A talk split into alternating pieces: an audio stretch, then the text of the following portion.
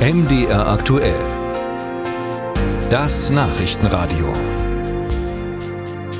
An Tag 533 im Ukraine-Krieg. Und nur weil wir hier nicht jeden Tag pausenlos darüber berichten, wie es zu Beginn des Krieges der Fall war, heißt das nicht, dass es in der Ukraine inzwischen weniger dramatisch zugeht. Nach dem langen Vormarsch der Russen läuft seit gut zwei Monaten die ukrainische Gegenoffensive, doch so richtig geht es offenbar nicht voran. Kaum Geländegewinne melden unsere Korrespondenten. Wenn überhaupt, dann reden wir über wenige Meter. Trifft das wirklich den Kern der Sache? Und wenn ja, woran liegt es, dass die ukrainischen Truppen so schwer vorankommen? Fragen, die wir heute Morgen besprechen wollen mit General AD.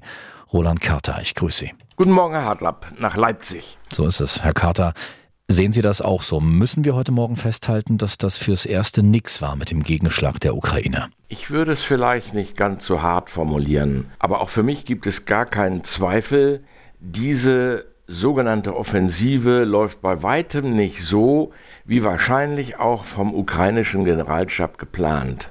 Ich selber bin auch ein wenig überrascht, dass man gerade in dem Raum Saporischia, wo die Russen ja ein gewaltiges Sperrsystem über viele Monate errichten konnten, dass man hier so einen Frontalangriff zu Anfang jedenfalls vorgetragen hat der mit einem hohen Blutzoll verbunden war und man jetzt dazu übergegangen ist, in Kleinstgruppen quasi stoßtruppartig die Lücken zu finden, wenn es überhaupt welche gibt, woran ich auch zweifle. Insofern ist dies ein hoch, hoch komplexes Unternehmen hm. und man kann nur hoffen, dass es irgendwann mal auch Erfolge dafür gibt. Aber Herr Katter, ist es denn nicht ein Stück weit auch eine Frage der Perspektive an dieser Stelle? Sind möglicherweise unsere Erwartungen, also die Erwartungen des Westens an das ukrainische Militär und seinen Möglichkeiten einfach zu hoch? Beides. Zunächst mal äh, bin ich der Auffassung, dass die Ukraine offensichtlich nicht in der Lage ist, das sogenannte Gefecht der verbundenen Waffen, wo eben verschiedenste Fähigkeiten zusammenwirken müssen, dass sie das vortragen können. Einfach weil ihnen Fähigkeiten fehlen. Ich nenne mal ein paar. Eine funktionierende, höchst effektive Luftwaffe, Kampfhubschrauber, um den russischen Kampfhubschraubern etwas entgegenzusetzen. Denn man muss auch wissen, das Gelände in dieser Gegend ist sehr flach. Man kann weit schauen und äh, es ist geradezu ideal für die russischen Kampfhubschrauber, die sobald irgendjemand den Kopf aus der Decke steckt, sofort äh, den Beschuss beginnen. Und dann ist es eben dieses wirklich höchst effektive Sperrsystem aus Panzergräben, Panzerkegel und diesen unendlich breiten Minenfeldern, die man nicht so einfach durchstoßen oder auch umgehen kann. Vielleicht hilft es ja, Herr Carter, dass äh, weitere Hilfe für die Ukraine in Vorbereitung ist, auch aus Deutschland. Der Rüstungskonzern Rheinmetall will weitere Kampfpanzer liefern, hat dafür ältere Leopard 1 Panzer in Belgien gekauft, die jetzt für den Kriegseinsatz umgerüstet werden sollen. Kann so ein Nachschub äh, einen Unterschied machen in der jetzigen Situation? Er kann zumindest sehr hilfreich sein. Ob er den Wechsel ausmacht, ob er grundlegende Veränderungen bringen kann, das ist schwer zu beurteilen. Ich glaube es eher nicht. Denn man muss auch wissen, dieser Kampfpanzer Leo 1, eine vorzügliche Waffe, aber bei weitem nicht mit der Qualität des Leo 2.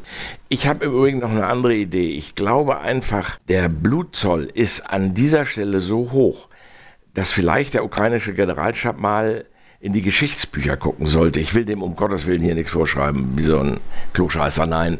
Aber der Plan des Sichelschnitts, also weiter ausholen, notfalls über Bachmut den Angriff vortragen, dürfte, glaube ich, erfolgversprechender sein als dieser Frontalkrieg.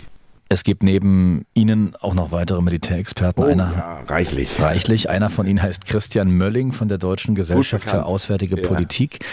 Und der sieht durchaus realistische Chancen für einen Erfolg der Ukraine. Zitat, wenn die Ukrainer es schaffen, durch die erste russische Verteidigungslinie zu kommen, dann wird die Offensive erfolgreich sein. Was genau bedeutet das?